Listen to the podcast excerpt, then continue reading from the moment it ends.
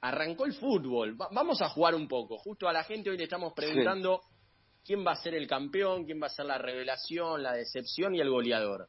El goleador, sos vos el goleador. Pero vamos, vamos con... El yo, la play.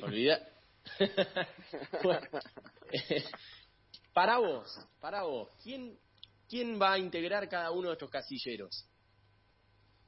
Eh, ¿cómo, ¿Cómo querés que arranque? ¿El campeón? Si querés, sí, por donde vos quieras. Eh, sí, eso. Yo, para mí el campeón tiene que ser Huracán. Yo tengo Huracán. Huracán, claro, vos jugás en Huracán. Eh, me está muy bien. está muy bien. yo, así me va a ir en mi carrera. La revelación. La revelación y la revelación, no sé. Tiene que ser un pibe que viene jugando ya. Eh, un equipo, o un equipo, si no.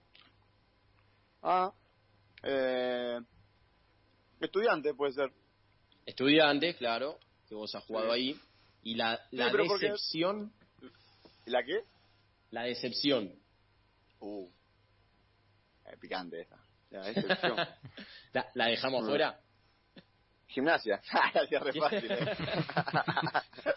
está muy bien, está muy bien. Bueno, Dieguito, eh, contanos un poquito eh, tu actualidad. Eh, tuviste un paso por España, por el Ibiza. Eh, también te agarró la cuarentena en el medio, pero ya estás de nuevo aquí en Argentina. A ver, un perdón que me entraba antes. Estaba comiendo justo. ¿Qué estás comiendo? Pará, justo es un, es un horario de almuerzo. ¿Qué estás comiendo? Una, una picadita que preparó mi novia. Muy bien. Yendo. Dice, me está cagando a pedo, me dice, no mastico. Ojo que te cae la banda eh, en cualquier momento. Bueno, no, eh... olvidate. eh, me paso por Ibiza, no, bien. En lo, fue muy bueno en lo, más que nada en la estadística, no tanto en lo, en lo, deportivo, porque no jugué mucho, porque el técnico rotaba mucho, y pero jugué siete partidos titulares y siete goles. Eh, jugamos contra Barcelona, eh, llegamos a, octavo de, Copa del Rey, fue creo octavo, o para entrar a octavo y entramos a playoff. La verdad que hicimos un, campeonato increíble, más en el medio pasó la cuarentena, estuvimos 65, 65 días encerrados, pero fue espectacular porque llegamos a los playoffs y era un club para, para estar en primera división, como se manejaba. Pero bueno, las cosas del fútbol, nos ganó un equipo, digamos, como que te diga, no sé, eh, un equipo de la tercera acá división le haya ganado a River, le dejara fuera a Libertadores, algo así fue. bueno, tremendo, tremendo. Sí, sí, fue terrible porque me hicieron un gol a los, a los dos minutos, un gol de, otro planeta, y a los cinco minutos otro gol de otro planeta, y, y prácticamente se metieron todos atrás. Y, pero después, en lo futbolístico, o sea, en la estadística fue muy bueno, en la experiencia de vida también. Necesitaba también un cambio, yo venía del descenso con Belgrano y había pasado un poco mal en Córdoba, más que nada por lo deportivo. eh, y me hizo muy bien irme a España, la verdad que me fui, estuve tranquilo, aprendí un montón de cosas, eh, cambió mucho la alimentación, la manera de entrenar, eh, me sirvió mucho también en, la calidad de vida, eh, como vivía yo y como vine y empecé a vivir acá en Argentina también, ayudó, ayudó mucho. Antes de abrir el juego con, con los muchachos, te quiero preguntar, ¿qué diferencias notas entre un equipo de la tercera de España y un equipo, por ejemplo, de eh, lo que sería la tercera de acá, ¿no? Por ejemplo, la B Metropolitana.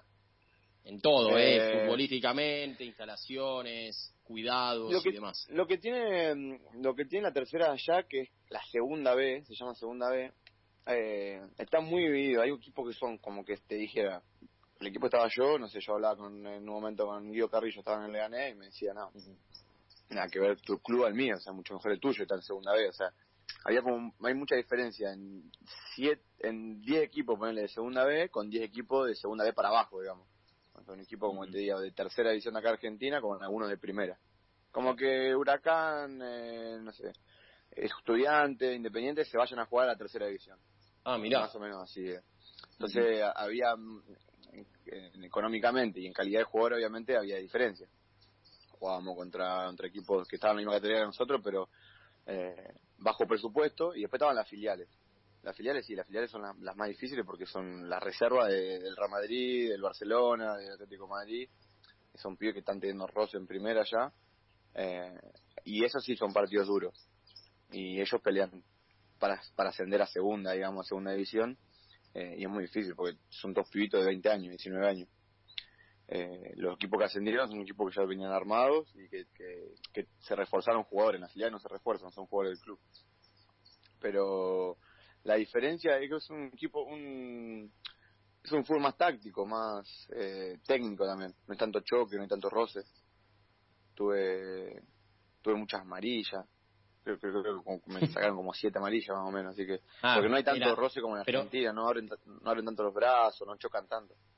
¿Pegabas un poco o eran más eh, no, No, yo venía de jugar, siempre jugué acá en, primera o jugué Nacional B y cuando recibí la pelota de espalda lo que lo que querés es aguantar la pelota y abrir los brazos para que no te choquen, cuando saltás a cabecear mismo para protegerte y, en España eso no no existía, abrías el brazo y eras full, abriendo el brazo nomás, ¿entendés?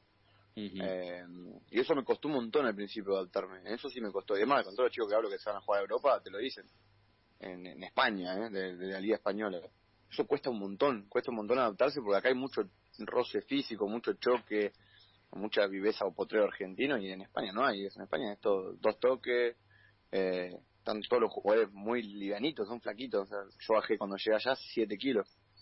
Eh, hacen cambiarla con la alimentación, no se come mucha carne, no existe no existe mucho digamos lo que lo que pasa acá no allá no pasa todo distinto eh, pero porque el fútbol es distinto también y en esa categoría también el, el, el como son clubes que los dueños ponen mucha plata, eh, lo que te hacen es te ponen al 100 para que quieren ascender, porque hacen el intento un año, un año y medio, eh, y después si no ascienden, otra vez para abajo, ¿entendés?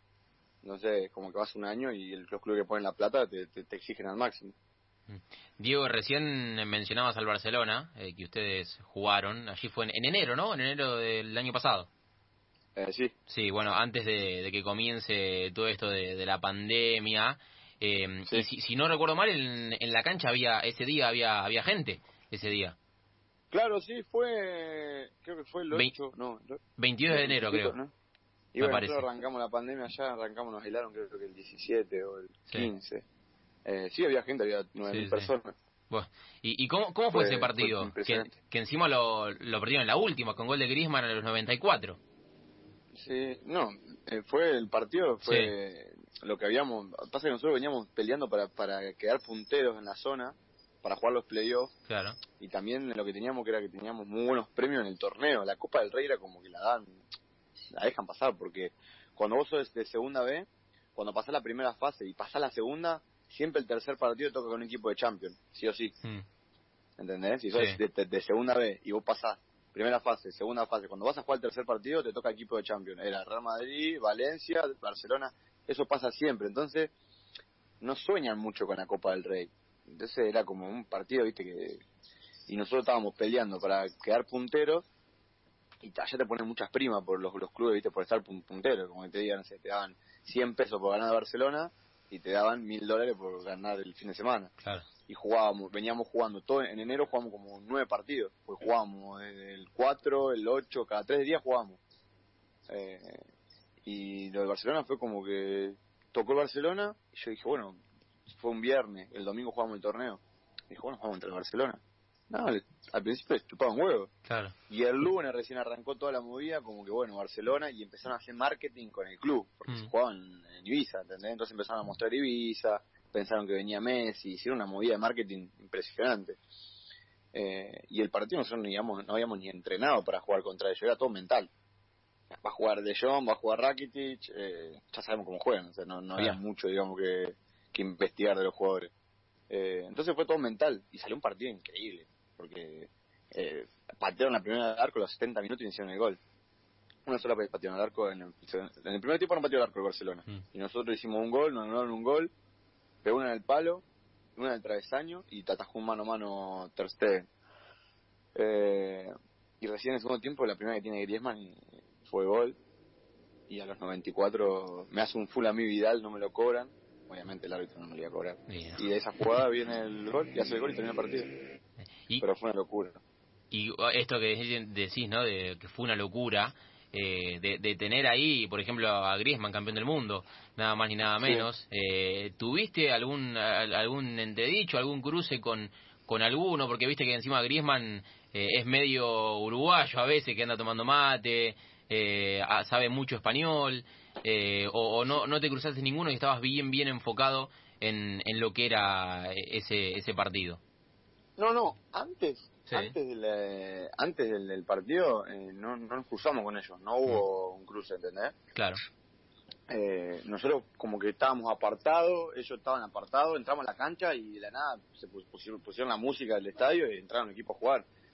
Nosotros la ventaja que teníamos que era, era sintético. Sí. Teníamos un sintético que era muy bueno, donde la pelota, si no la regabas al sintético, no corría. ¿Entendés? Entonces dijimos, bueno, bueno, venir Barcelona acá y si le regamos la cancha como jugábamos nosotros en la liga, era un baile bárbaro. Entonces no regaban la cancha. Era como jugar en el papi fútbol, pero con botines de acero, o sea, era trabarte todo el tiempo. Entrenamos así tres días y es como que tenés que, no podés arrastrar el pie, ¿entendés? Vos arrastrar el pie te, te, trabas. Entonces era como que vas corriendo, saltando. Y claro, cuando entramos a la entrada en calor, como ellos en un lado, en otro lado, en un momento yo, como yo eh, estaba lesionado, yo, jugué desgarrado ese partido. Sí. Eh, que no me iba a perder ni que me, me muera. y estaba en el banco y me puse a mirar que en un momento como hacía la entrada en calor de, Johnny Rakitic, yo digo, bueno, me costaba a mí que yo entrenaba ahí, y bueno, en algún momento se le va a empezar a trabar la pelota, algo. Nada, era lo mismo, que estuvieran jugando en, en, Camp Nou, era lo mismo, no, no, no, no les pasó nada a ellos, o sea, entraron, todos dijimos, bueno, se le va a complicar, va a ser más difícil, todo, no. Al contrario, jugaron mejor. Lo que pasa que eh, nosotros planteamos muy bien de esperarlo y ellos no podían entrar, porque fue justo cuando había agarrado el técnico, ¿quién era que estaba ahí? Eh, Valverde había agarrado en Barcelona. Bueno, sí, creo que era el primer partido de él o el segundo. Sí, sí. Y entonces, como que estaban medio desequilibrados, pero jugaron todos, menos ni Messi ni Busquets, después jugaron todos. eh, y no tuve charla ahí. Con, en un partido, como te digo, tuvimos a punto de ganarlo. Sí, a punto. era, era, era, era el partido para soñado, digamos, pasar y estábamos. Y cuando terminó el partido, nada, tipo, yo me quedé parado así como medio caliente, no sé qué tenía. Me saludé con Jordi Alba, con Vidal, con De Jong, con todo y no, no me salió pedir la camiseta porque estaba recaliente yo. Pero cuando viene Griezmann, como que lo veo y le hablo y él me dice, ah, sos argentino, me dice. O le digo, sí, le digo, soy argentino. Y ahí me doy cuenta, le digo, ¿me cambié la camiseta? Y me dice, no, me dice, está rota esta, me dice, anda al vestuario que te doy otra nueva. Bueno, dale, digo yo. Ah, fuimos al vestuario, estaban todos recalientes. Es más, muchos chicos no cambiaron la camiseta. Y después, viste, pasaron un, pasó un mes, dos meses y decían, boludo, ¿cómo me arrepiento de no haber cambiado la camiseta? Pero porque estaban todos recalientes. Entonces en un momento me dice el profe, che, Diego, me dice, te está buscando uno del Barcelona, me dice un ayudante de campo. A mí le digo, qué sé yo. Me dice, me dice, salgo, y me dice, Diego, me dice, tenés que ir al vestuario, me dice que que Antoine te quiere dar la, la camiseta. Bueno, le digo, entonces voy. Entonces yo tenía la, la mía, ¿viste? En la mano, o sea, de, jugar. Mm. Y cuando voy, sale él y me dice, hola genio, me dice, ¿qué, qué partido que jugaron? ¿Viste? Primero hablando. Sí, le digo, no sé qué, pusimos a hablar. Me dice, ¿de qué parte sos de Argentina? Bueno, empecé a contar. No le iba a decir de Madariaga porque no entendía nada. de Buenos Aires. Y y le digo, bueno, me da la camiseta y se me, se me queda mirando, ¿viste? Le digo, ¿vas a sacar una foto? Me dice, no me da, tu, tu camiseta no me la vas a dar. Y le digo, ¿qué camiseta qué es? O sea, me camiseta decía 18 y 10, imagínate me está dando la decía Griezmann atrás. sí, sí, me llora junto, me dice. Bueno, le digo, le doy la camiseta, y bueno, le sacamos una foto ahí, me dice, ¿te gusta el dulce de leche? Bueno, medio que hablamos ahí un poco. Después lo que me sorprendió fue que yo subí una foto con él, con la remera, todo, y el chabón entró a mi Instagram y me comentó la foto, ¿entendés? Claro, un copado. y, y agarré y le mandé un mensaje privado, como diciéndole, loco, ¿qué hace en mi Instagram? ¿Qué hace poniéndome me gusta con, tiene 40 millones de seguidores? Y me respondió. Me dice, no, porque me gustó lo que pusiste, me dice, muchas gracias, no sé qué, abrazo grande, lo mejor. Ah, un genio, loco. Un crack. Así que sí, tuvimos, tuvimos una charla, somos amigos de Instagram. Sos amigo de un campeón del mundo. La pregunta es si te siguió, si te siguió. No, no me siguió, no, me siguió. Pero bueno, no, no, quiero que, no quiero que me siga, quiero estar ahí medio Está bien. Y, ya que hablamos de la Copa, eh, y que ahora también estamos en momento de Copa Argentina, se están jugando algunos partidos, eh, quiero preguntarte por esto de que varios sostienen, y es que la paridad podría llegar, acá hablando de Copa Argentina, ¿no? Eh, con la localidad de los equipos de categoría inferior. ¿Qué, qué opinas al respecto? Como pasó, por ejemplo, bueno, ustedes, como vos decís, el Barcelona le ganó 2 a 1, minuto 94, ¿sí? Eh, se dio en esta Copa el batacazo afuera del Real, afuera del Atlético. ¿Crees que acá en la Copa Argentina sería un, lindo pasito jugar en, en canchas del interior con equipos de, de, menor categoría? Y, o sea, cuando lo plantearon en España, era la, lo planteaban muy bien, decían, o sea, si el Barcelona, que es muy grande, que tiene los mejores jugadores del mundo, ah, tiene la ventaja de jugar en un campo, un campo neutral, donde ya ha jugado, digamos, tiene la ventaja siempre más grande. Entonces, el llevarlo al Barcelona a un campo sintético, te da otra otra otra desventaja, digamos, a ellos y una ventaja a nosotros, que juegan en tu campo, en sintético, con menos gente, eh, sin los estadios que están acostumbrados a jugar. Y acá en Argentina creo que, que, sería buenísimo que un equipo como, como River vaya a jugar hacia la cancha de Villa San Carlos, ponele. Yo uh en cancha de Villa San Carlos y tiene la tribunita del costado y después tenés paredón y tenés la gente que mira de la casa los partidos. Eh, sería sería buenísimo porque River tiene mucha mucha ventaja económica, jugadores, tiene jugadores de, europeos de selección, vaya contra un equipo de tercera división, pero en el campo de tercera división, yo creo que, que hace como una como que pareja todo, ¿no? Me parece a mí. no es lo mismo jugar en el Monumental o en la cancha Boca que jugar en la cancha de Villa San Carlos eh, o, una cancha, digamos, de esas, de esas categorías que tienen menos tribuna, que son las canchas más chicas o el césped de distintos. Y esto también, siguiendo con tus experiencias, viendo que, que, que respondés sin cassette y, está bueno charlar. Eh, recién hablabas del césped, del césped sintético y acá en Argentina, bueno, está la duda de cómo va a ser la cancha de River, ¿no? Que si bien es más natural que sintético, tiene ese ese nuevo estilo que se usa mucho en Europa. Y bueno, preguntarte vos como jugador, ¿crees que esto puede eh, favorecer al, al jugador a la hora de pisar el césped? Prácticamente es lo mismo. Eh, lo que tiene que yo lo viví porque jugamos en, que te digo, algunos equipos de segunda vez tienen un poder económico muy grande y algunas canchas están hechas así, que tienen más natural que sintético, pero también tienen sintético. Lo que ayuda mucho es que la cancha siempre esté eh, pareja, digamos, no hay una, no, no, no está despareja la cancha, entonces jugás con un poco la cabeza más levantada. Eh, a mí, que yo soy burro con los, pies, digamos que no soy habilidoso con los pies, te, da como una, una ventaja al jugador, de que cuando te la dan de espalda, poner en vez de estar pensando en cómo te pica la pelota, estás pensando a quién se la vas a dar. Eh, y, ayuda mucho que también al, mantenimiento, creo que es caro ponerlo, pero es más, más económico mantenerlo, tengo entendido.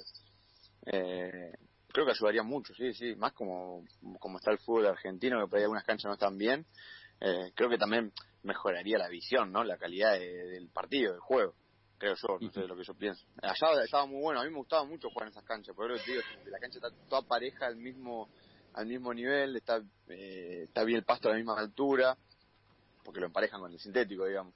Eh, y ayudaba mucho eso, lo que te digo yo, a jugar un poco con la cabeza más levantada y no pensar tanto en la pelota como te pica, y siempre corre de la misma forma, porque el sintético que no te la frena un toque, o te, está muy mojada te la acelera, pero siempre va al mismo ritmo y acá hay cancha en Argentina que, que por momento te pica bien, por momento está más, blandita, por momento está más dura, entonces como que es distinto, tenés otra, para mí, eh, otra calidad.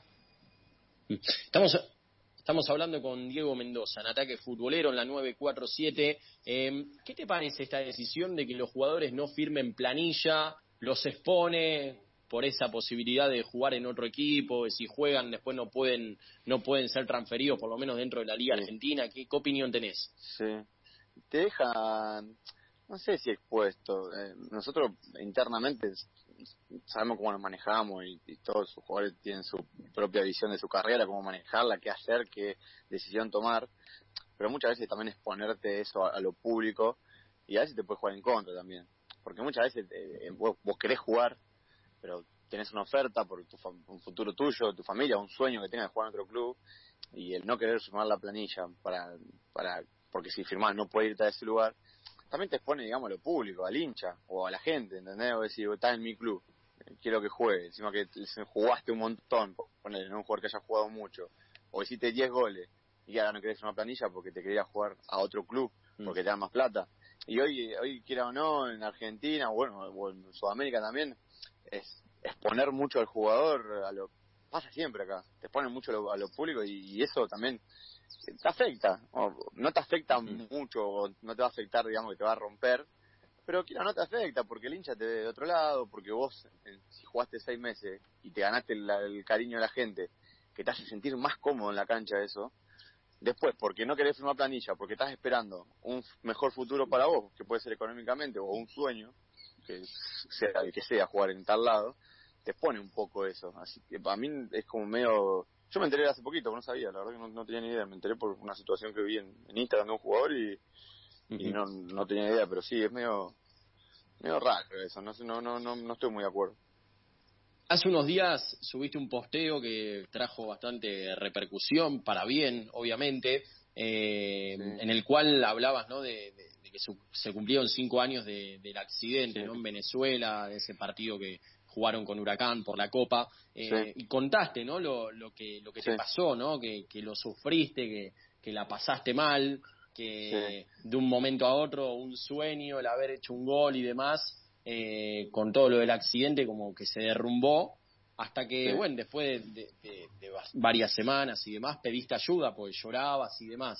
Em, ¿Por qué crees que tuviste la, eh, la necesidad de contarlo ahora? ¿Crees que esto que pasó con el Morro García también es parte de un clic ¿no? Que, que, le hace no solo a los jugadores, sino más que nada también a la gente, ¿no? que a veces eh, cree que el jugador tiene que hacer todo bien cuando uno en su laburo capaz no hace todo bien, no, no, son robots ustedes. Entonces, eh, ¿crees que fue un poco también eso te llevó a contarlo?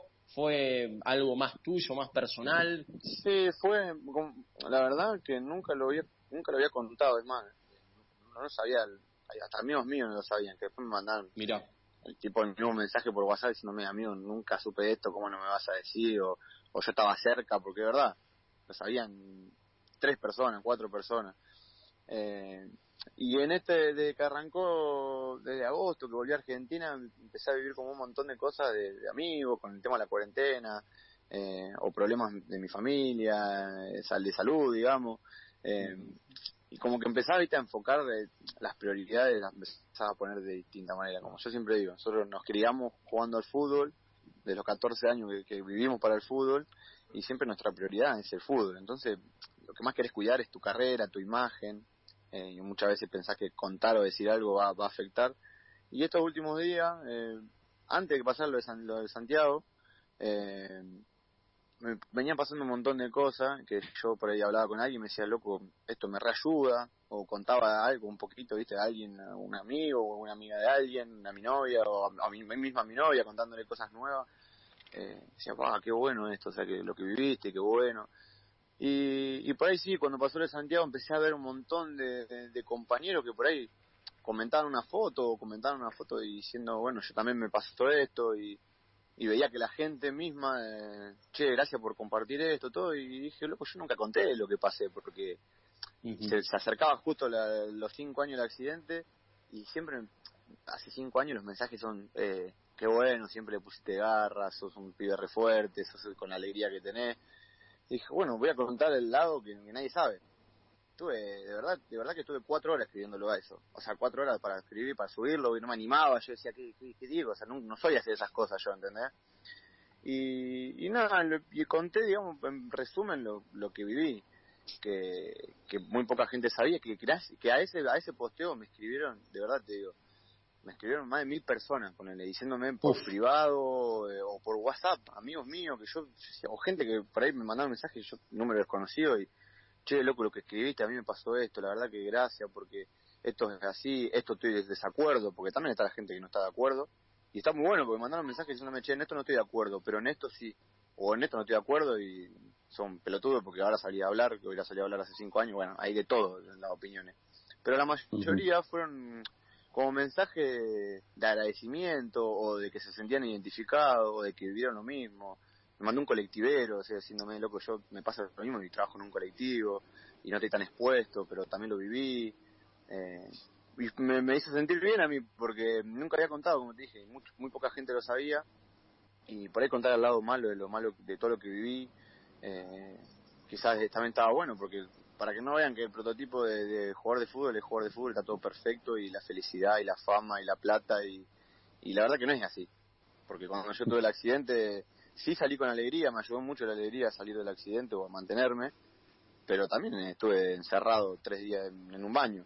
O estuve, un ejemplo, ¿no? Me, encerraba cuatro o cinco horas en un baño a llorar, eh, no quería ni en ese momento mi pareja que me vea, eh, no quería ir a entrenar, quería dejar el fútbol, no hablaba con mis amigos, no hablaba, empecé a angustiar, tuve ataque de pánico, y todo eso malo nadie lo vio. Yo siempre para la afuera era, yo lloraba cuatro horas en el baño, salía, daba una nota y era una nota en vivo y me cagaba de risa y iba al club y me reía, entonces todos decían, uh, el pibe este, loco, qué feliz que, qué alegre que, y por dentro me estaba muriendo.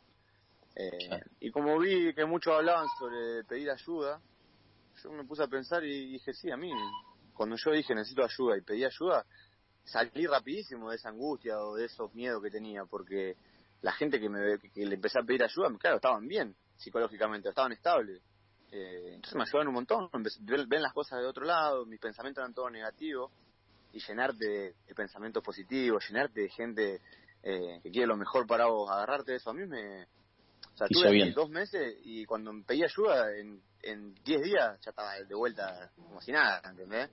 Claro. Eh, entonces fue como un mensaje de decir, eh, la cabeza sí te destruye, te derrumbe, te derrumba, pero si pedís ayuda te genera felicidad, tranquilidad, paz, o sea, va para, va para ese lado también el mensaje que yo quería, quería dar. Diego, ¿y crees que eh, la psicología en el fútbol debería aplicarse más seguido? ¿Debería ser capaz eh, un ítem que no sea optativo, sino algo como una especie de obligación en cada club. ¿Qué, opinión tenés al respecto? Sí, sí, sí, yo lo viví en, en España y, y, lo viví en España y, y lo, lo, lo, viví en carne propia y me porque yo creo que en todos los trabajos o en todo el ámbito de la vida siempre necesitamos ayuda. O sea, no, no es que somos estamos solos y bueno, yo no necesito de nadie. Yo creo que siempre necesitamos de alguien y tanto el fútbol como el que, como mi viejo que trabaja en el campo tenemos presiones. Yo voy a hacer un gol y mi viejo de que no se le muera una vaca para no poder para poderle comer a su familia. Todos tenemos presiones. Y lo que tiene el fútbol, lo que tiene cuando sos una persona que está expuesta públicamente, tenés la presión esa, creo yo, eh, que, muchos lo hablan de eso.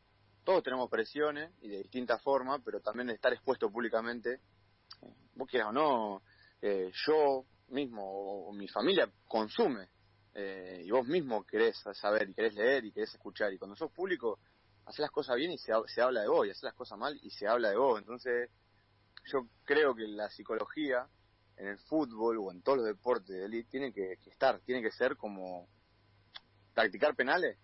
Bueno, eh, tiene que ser dos veces a la semana, o para mí, eh, o por lo menos que esté en el club, es decir, ahora hay mucho, mucha gente, en el Huracán tiene, talleres, news, hay muchos coaching, psicólogos, eh, cada vez los jugadores se abren más, porque al principio cuando me acuerdo, cuando metieron un coaching, yo no me acuerdo si estaba con Edu Domínguez, cuando venía llegó Huracán, lo miraba de reojo como diciendo, ¿y este qué hace acá?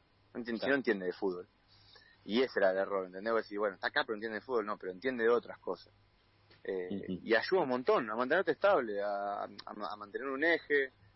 A muchas veces, yo lo admito, eh, la, la, fama o lo superficial te, te atrapa y, lo real lo tapas con todo eso, ¿entendés? Yo medio que hablaba de eso, yo decía, y yo tapaba de lo mal que estaba con una tapa en los diarios, con una nota, con una foto en Instagram, y lo real era que estaba mal.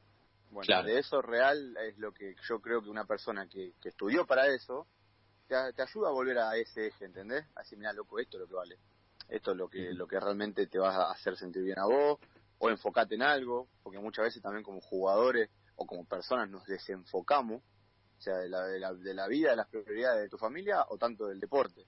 Y como vos te enfocás, te desenfocás del deporte, y quiera no, va a ir para abajo. Y como te desenfocás de tu familia, de tus amigos, y deja de tener esos amigos, deja de contar con ellos. Entonces, yo creo que la psicología en el deporte es, muy buena, tiene que ser constante. Tiene que ser constante porque cuando te va bien, también afecta, y cuando te va mal, necesitas. Entonces, para lo bien y para, para lo bueno y para lo malo, creo que ahí tiene que haber alguien al, al lado diciéndote, y fíjate, puede ser por acá, por esto, por aquello, y que hoy en día muchos compañeros y muchos amigos que están jugando afuera o que juegan en otros clubes te dicen, loco, a mí me resirvió. Me resirvió hablar con un tipo que realmente sabe o que, no, o que nos entiende desde otro punto de vista, ¿entendés? Porque muchas veces cuando no estaban ellos, el ambiente del fútbol es solamente fútbol. Y vos decís, uy, estoy mal, y sí, erraste un gol. Y por ahí no es porque erraste un gol, por ahí es por otra cosa. Y bueno, esa persona que por ahí es ajena al fútbol, que antes lo mirábamos de reojo, hoy creo que ayuda mucho. Y en Europa se usa muchísimo. A mí me ayudó un montón. ¿eh? Diego, te hago las últimas dos y agradeciéndote el tiempo. La idea no era darte tanto. Eh, es más, habíamos hablado de, que de hacer 15, 20 minutitos, se nos fue un poco más. Eh, pero te dije, te dije, viste, te, dije, lo único que te dije que hablemos la nota que vos quieras. Lo que pasa es que si no me iban a retar. te tienen ahí, ¿no? Cortito. que vaya a comer. Muy bien. No, te voy con las últimas dos. Primero, un mensaje que le quieras dar a la gente, ¿no? Más, más reflexivo. Obviamente, ustedes son públicos, eh, imagínate, critican a algunos, sean el, el, tupé de criticar a Messi, ¿cómo no van a criticar a todos los demás, no? En definitiva, pero a veces esa crítica eh, pasa a ser una falta de respeto. Entonces, ¿algún mensaje le quieras dar a la gente desde la buena onda, ¿no? Desde decir, critiquen, pero no, no, no se vayan de tema. Y después la última también, eh, ya fuera de, todo este tema, eh, que nos cuentes, ¿no? Eh, ¿Cómo vas a seguir? ¿Ahora te quedas en Huracán eh, o hay algún, alguna otra posibilidad?